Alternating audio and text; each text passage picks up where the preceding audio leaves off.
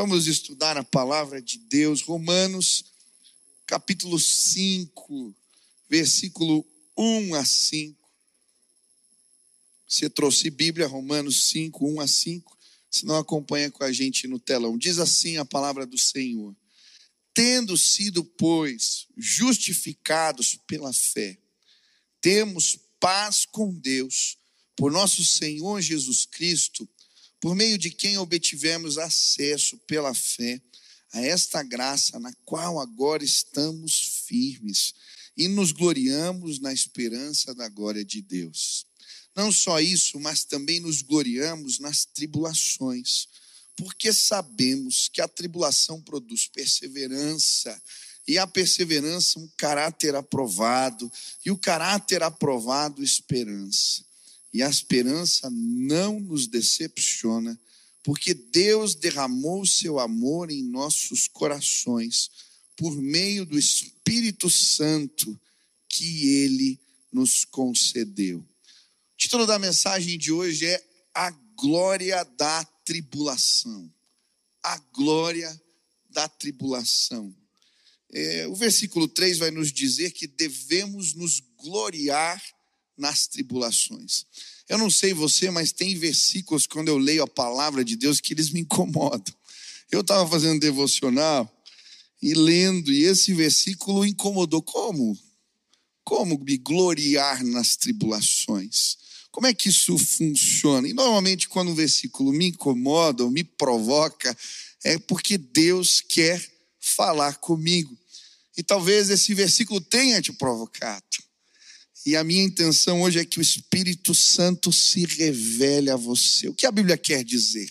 É muito interessante a palavra tribulação no português, ela vem do latim tribulum, que era uma ferramenta que eles usavam no tempo de Paulo. Tribulum era uma madeira pesada com várias pontas assim de, de ferro, de aço, que era usado no final do processo da colheita para separar a palha do grão.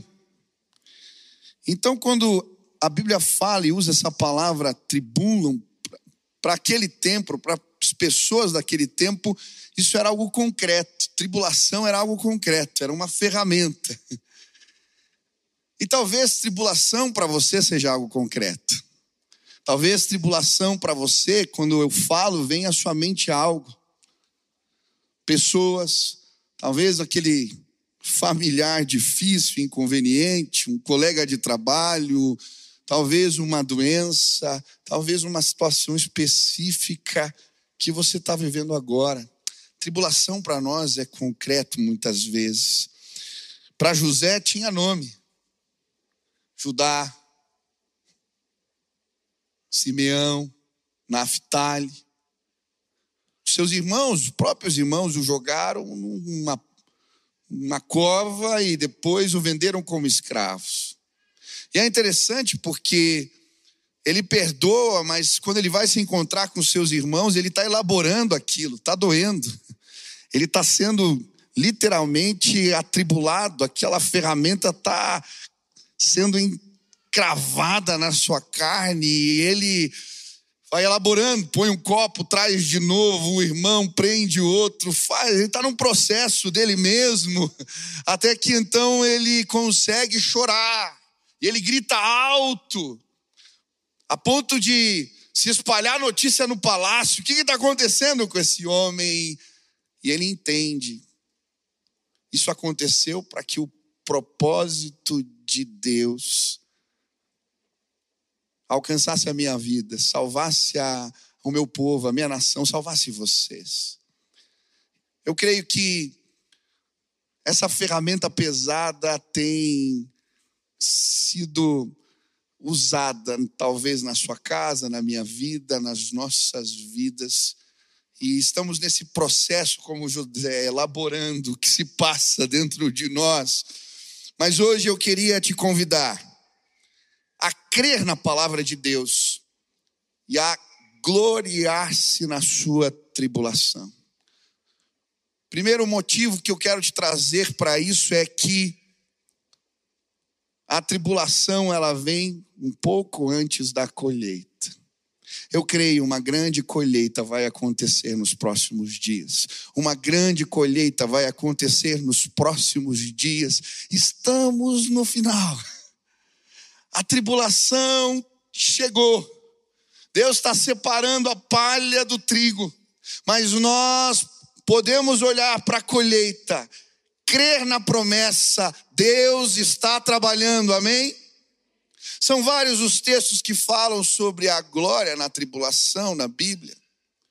A Bíblia vai dizer em João 16, 33, que nesse mundo nós passaríamos por tribulações, mas que poderíamos ter bom ânimo, porque Jesus venceu o mundo. E hoje eu vim dizer para você: você é mais do que vencedor em Cristo Jesus. Você vai vencer essa tribulação. Deus está trabalhando. Nós somos vitoriosos em Cristo. Aleluia. Você pode gloriar, glorificar a Deus junto comigo. Eu gosto do texto em Lucas 22, versículo 31 a 32, quando Jesus diz a Simão: Simão, Simão, Satanás pediu vocês para peneirá-los como trigo, mas eu orei para você, para que sua fé não desfaleça. E quando você se converter, fortaleça os seus irmãos. Ele estava sendo peneirado, processado, atribulado. E Deus está falando: Eu estou intercedendo, Jesus, por você. Seus músculos espirituais vão se fortalecer. E isso ainda vai ser instrumento de bênção para seus irmãos. Nós podemos glorificar a Deus. Ele está desenvolvendo seus músculos espirituais. Você vai sair desse tempo mais forte. E o teu testemunho de fé vai abençoar outros. Quantos creem nisso? Aleluia! Nós viemos agradecer pelas tribulações hoje. Tiago capítulo 1 vai dizer: considerem motivo de grande alegria o fato de passarem por várias tribulações. É muito interessante a palavra várias aqui. É a mesma palavra que Pedro vai usar quando ele fala da multiforme graça de Deus. Aqui ele está falando das multiformes tribulações. Eu não sei qual é a sua. A tribulação tem cara diferente, ela tem jeito diferente, ela se manifesta de forma diferente, mas para cada tribulação existe uma manifestação especial da graça. A tribulação é multiforme, a graça é multiforme. Deus vai te visitar. Você pode glorificar a Deus hoje? Quantos passam por tribulações aqui? Levante as mãos. Quantos têm problemas sérios, lutas difíceis? Quantos estão enfrentando coisas complicadas aí? Dá um aceno aí, deixa eu ver você. Hoje nós vamos glorificar a Deus, porque a colheita está chegando. Ele veio trabalhar as nossas vidas, separar o grão do trigo, da palha. Ele veio trazer tempo novo sobre nós. Hoje eu queria adorar a Deus junto com você. Nesse texto que acabamos de ler, a Bíblia vai nos dar três motivos para glorificarmos a Deus no meio da tribulação. O primeiro motivo é que a tribulação produz perseverança. E no versículo 3 ele diz: Não só isso, mas também nos gloriaremos nas tribulações, porque sabemos a tribulação produz perseverança que, que é isso? E é muito interessante porque a melhor tradução aqui para essa palavra seria paciência. E na Bíblia, no grego, existiam duas palavras para paciência: paciência para lidar com pessoas e paciência para lidar com coisas. Eu não sei que tipo de paciência está precisando. Tem gente que te irrita. Pode confessar, irmão. Olha, às vezes, às vezes é complicado. Tem gente que tem a capacidade de tirar a gente do sério, né? Mas também tem situações que a vida proporciona. E tem gente que tem mais facilidade para lidar com as situações difíceis do que com pessoas. Tem gente que tem mais dificuldade para lidar com as pessoas do que com as situações difíceis. Mas como Deus é perfeito, na sua multiforme graça, ele manifesta tipos de paciência diferente entre nós. E hoje eu vim dizer para você, o Espírito Santo vai derramar paciência no seu coração. E essa paciência aqui na Bíblia, ela tem o significado de uma paciência triunfadora, vitoriosa. Esse é o princípio da fé. E nós vemos vários exemplos dessa paciência triunfadora sendo manifestada na Bíblia. Eu gosto da história quando Pedro, depois de trabalhar a noite inteira, ele joga a rede e não pega nada. Ele joga a rede e não pega nada. Ele joga a rede e não pega nada, e já está de manhã. Jesus está pregando, ele está lavando as redes vazias. Meu irmão, depois da pescaria de uma madrugada, você lavar as redes e deixá-las em ordem dá trabalho. Mas aí ele encontra Jesus, que fala: Ei, entra no barco, está na hora de pescar de novo. Mas Jesus, eu já lavei as redes, não deu nada a noite inteira. Se eu entrar nesse barco e for para o meio do mar, a frustração vai ser maior se eu não pegar nada de novo. Mas quando Jesus fala, a gente obedece. Você veio aqui porque Jesus quer falar para você. Eu quero te ensinar perseverança. E quando a gente ouve a palavra e entra no barco e vai para as águas profundas e ele diz: lança do outro lado a rede nós experimentamos a pesca maravilhosa. Eu vim dizer para você hoje, ouça a palavra de Jesus. Ouça. Entre no barco de novo. Não pare, não desista, continue. As pessoas vão dizer para você: desiste desse casamento, desiste dessa pessoa desiste desse negócio. Hoje eu vim dizer para você: vai em nome de Jesus. A tribulação desenvolve em nós perseverança. Nós vamos lançar a rede até ela voltar cheia de peixes. Você vai ver a sua casa servindo a Jesus. Nós vamos lançar a rede até as nossas células encherem.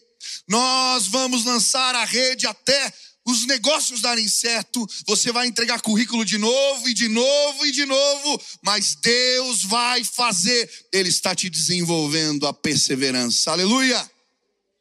Eu gosto da história quando eles se embreiam no meio das águas, Josué, Deus lhe deu uma palavra amanhã, Deus fará maravilhas entre nós, santifiquem-se. Eu farei com você como fiz com Moisés. Eles estavam esperando as águas abrirem. Pegam a arca da aliança e se jogam para o meio da água, põem o pé, não acontece nada. Deus interrompe o curso da água lá longe, numa outra cidade. Mas sabe o que eles fazem? Eles vão metendo o pé dentro da água, passo a passo, perseverança. Até verem a glória de Deus manifesta. Nós vamos enfiar o pé no lodo, nós vamos andar na água, Deus está desenvolvendo a minha e a sua fé. Você pode imaginar aquele paralítico no tanque de Betesda? 38 anos, pedindo para alguém levá-lo até a beira das águas. Ele não desistia. Todo dia alguém, ele incomodava alguém para o levar lá.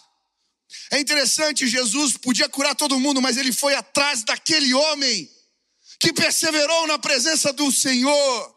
Hoje eu vim dizer para você que está acamado, que está desanimado, que está atribulado. Sim, essa madeira pesada com cravos de ferro alcançou a sua casa e os seus.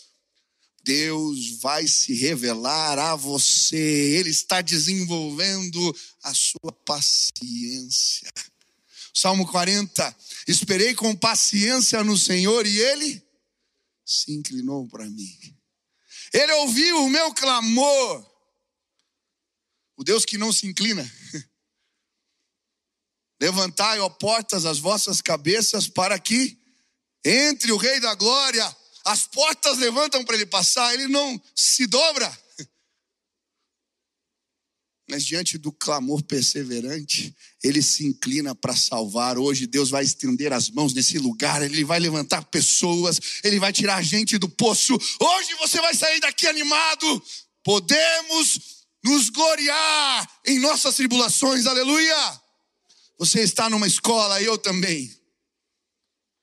Deus vai nos tornar mais fortes. Quantos creem nisso? Você pode glorificar a Deus? Aleluia. Diga para o irmão que está do seu lado: as coisas estão difíceis. Está complicado aí? Aleluia! Louvado seja o nome do Senhor. Quem tem problema em casa aqui, levanta a mão. Quem tem parente doente aqui, levanta a mão. Quem está enfrentando crise financeira, você pode glorificar a Deus? Pode? Deus está fazendo coisas novas. Por que esse tempo? Por quê? Deus está separando a palha do trigo. Um remanescente fiel vai se levantar nestes dias. Uma igreja forte, destemida. Nós veremos a glória de Deus. Segundo motivo, porque você pode se gloriar. Deus está desenvolvendo em nós um caráter aprovado. A perseverança produz caráter aprovado, em algumas versões, experiência. Essa palavra aqui é a mesma palavra que eles usavam para o ourives, caráter aprovado. Ourives. E eu não sei se você já viu o ourives trabalhando. O processo dele preparando o cadinho, né, o lugar onde o, olho, o ouro vai ser trabalhado, vai ser purificado. Você pode entrar na internet, você vai ver alguém com um maçarico esquentando o cadinho. É um pratinho, às vezes, de porcelana, tem vários tipos. Até aquilo ficar incandescente. Aí o ouro é despejado ali. E quando o ouro é despejado, a escória, que é a impureza do ouro, é tirada. Ah, Deus quer purificar o ouro. Deus quer purificar. Deus está trabalhando em nossas vidas. Você é precioso. Você é precioso. Mas Deus está trabalhando para tirar as impurezas. É exatamente isso que diz 1 Pedro capítulo 1, versículos 6 e 7. Nisso vocês exultam. Ainda que agora, por um pouco de tempo, devam ser entristecidos por todo tipo de provação. Assim acontece para que fique comprovado que a fé que vocês têm muito mais valiosa do que o ouro que perece, mesmo que refinado pelo fogo, é genuína e resultará em louvor, glória e honra quando Jesus Cristo for revelado. A temperatura está aumentando.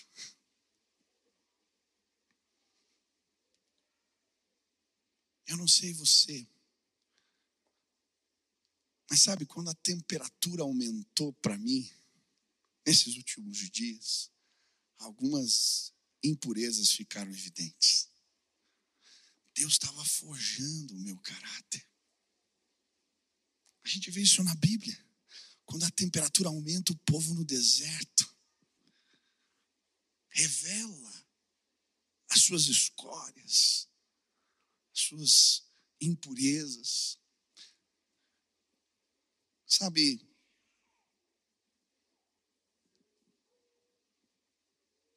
eu já passei por vários tipos de provas. Mas esses dias, passando por algumas, eu me vi reclamando, eu me vi murmurando.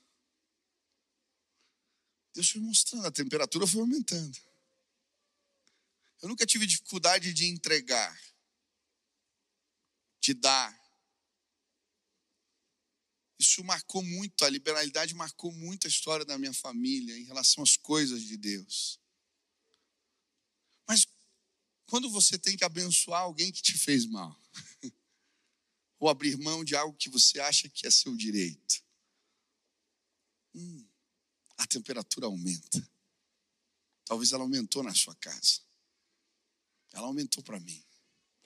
E sabe, quando a temperatura aumentou para mim, ficou notório também que existiam coisas que Deus queria trabalhar na minha vida. Sabe por quê? Podemos nos gloriar ou glorificar a Deus no meio das tribulações, porque Ele está trabalhando, forjando o nosso caráter. Estamos, sim, sendo trabalhados. Numa caminhada constante até alcançarmos a estatura de Cristo. Esse é o nosso objetivo. Meu irmão, em nome de Jesus, para de perguntar por quê. E começa a perguntar a Deus o que o Senhor quer tratar na minha vida. Sabe, talvez a tribulação mostrou que você não tinha tanta fé quanto imaginava que tinha. Que você não é tão sábio quanto você imaginou que era. Que você é resmungão, iracundo, que você se desespera. Mas olha, hoje eu vim dizer para você, aleluia! Nessa casa, Deus está deixando o ouro mais puro. Ah, eu estou vendo pessoas ressurgindo diferentes da crise. Pessoas se levantando com um resplendor de glória, porque suas vidas foram tratadas pelo ourives.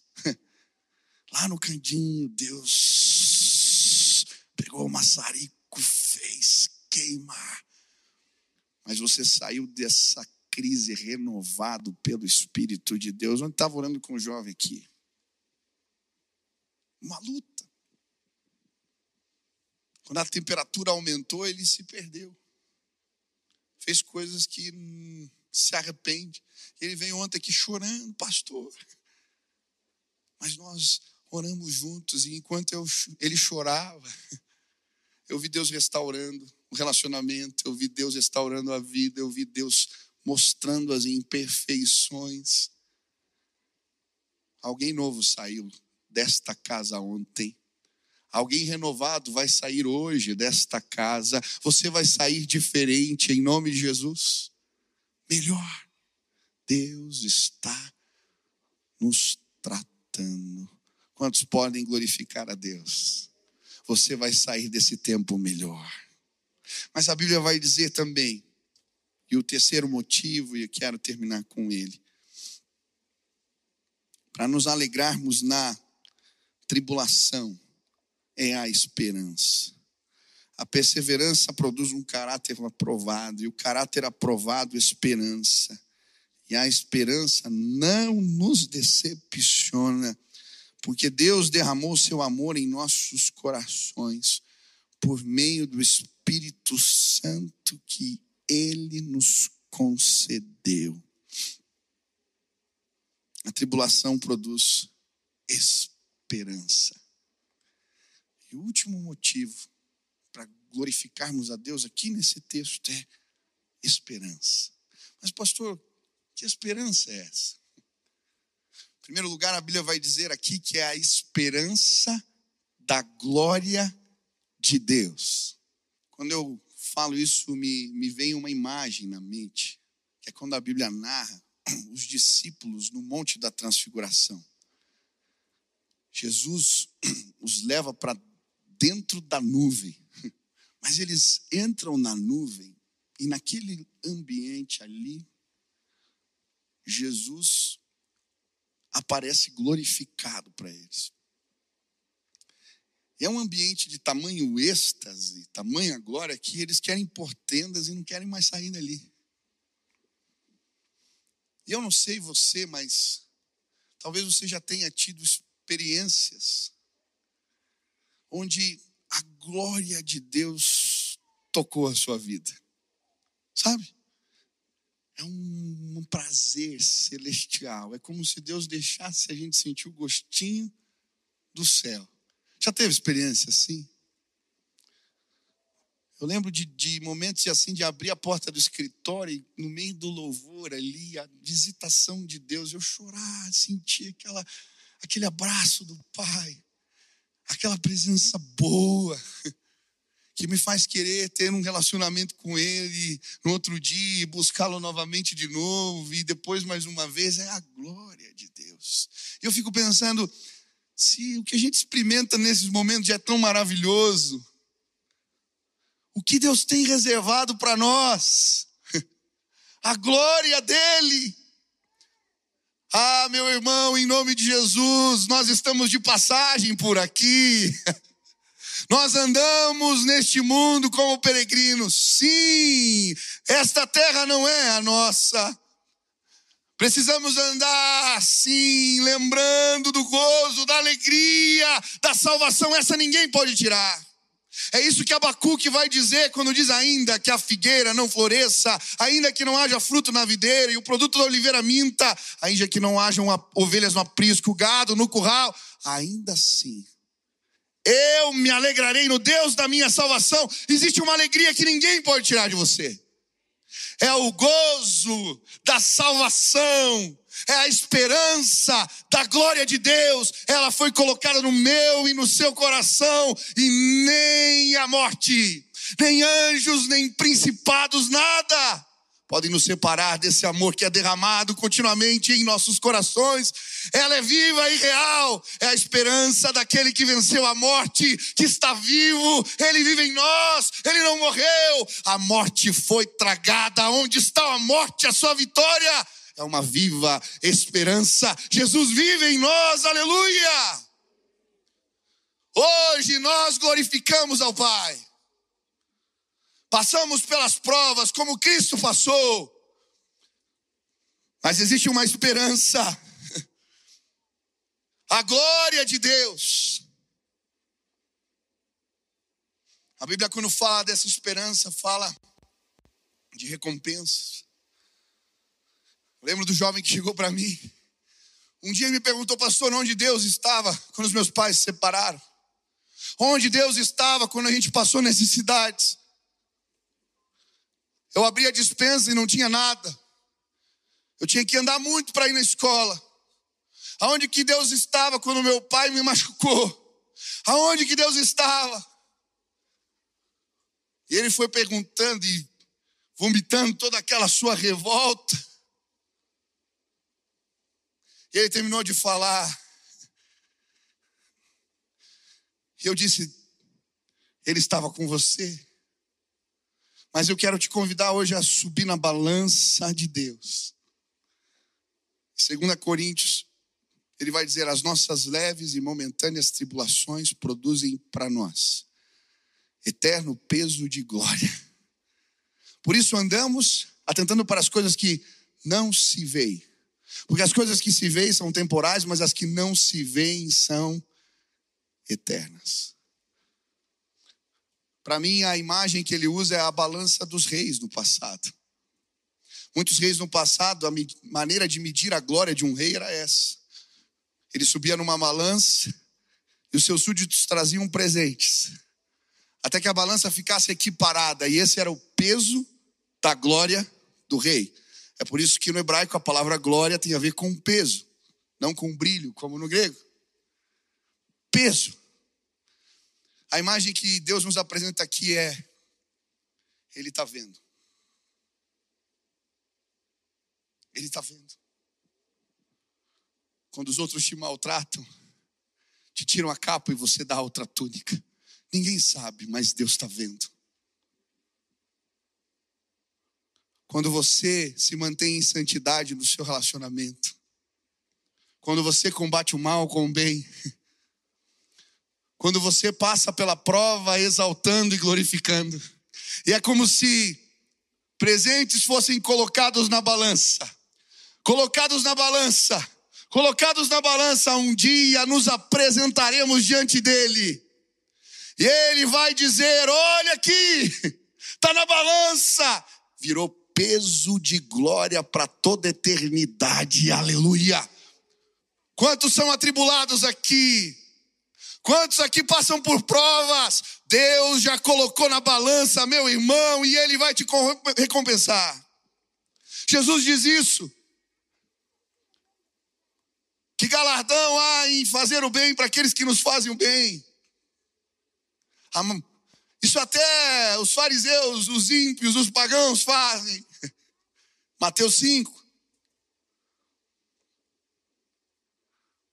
Agora, há muito. Quando somos feridos, quando somos machucados e perseveramos na presença do Senhor. Hoje eu quero te lembrar: existe uma esperança da glória. O nosso Deus vai julgar todas as obras. Ele está vendo, Ele está vendo. Aleluia! A esperança da glória. E ele continua falando dessa esperança. Ela não confunde. Ela é certa.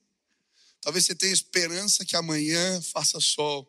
Ou que chova essa semana inteira para encher os reservatórios da cidade, melhor. Mas a gente tem muitas esperanças que não se concretizam. Mas aqui no texto ele fala que a esperança que vem da parte de Deus não confunde, ela é certa, ela vai acontecer. O Espírito testifica no meu espírito, nós somos salvos. Quantos aqui entregaram a vida a Jesus? Existe um selo, uma marca de Deus. A tua esperança, ela não confunde. E ele continua, ela é alimentada pelo amor de Deus que é derramado dia após dia, dia após dia. E aí ele começa a falar do amor de Deus. Se você ler o resto de Romanos ali, o capítulo, ele vai falar que esse amor é como uma enxurrada. Ele vem aos baldes, ele é derramado. Você pode imaginar um Deus, quem tem filho aqui, levanta a mão. Tem filho? Você entregaria o teu filho para morrer no lugar de uma pessoa toda errada, um injusto. Deus entregou o seu próprio filho, porque Ele nos ama. E aí ele vai falar de um amor imerecido, porque nós somos fracos, nós somos pecadores mas que foi provado na cruz. E aí ele está dizendo: à medida que caminhamos com o Pai, o amor de Deus é derramado em nossos corações e a esperança é renovada, porque a cada gesto de amor é como se a minha fé fosse fortalecida. Eu estou caminhando para a glória, eu estou caminhando para o meu lugar. Um dia eu estarei presente diante do meu Senhor e Ele vai me dizer: Você foi fiel num pouco sobre o muito te colocarei. Caminhando eu vou, caminhando eu vou, caminhando eu vou, lá é o meu lugar. Se nos preocuparmos demais com esta vida, perdemos a essência do Evangelho. O Evangelho não tem a ver com o que ganhamos aqui, tem a ver com o que deixamos aqui. Se precisar, eu quero sa sair daqui sem nada para chegar lá com tudo. Eu quero tudo.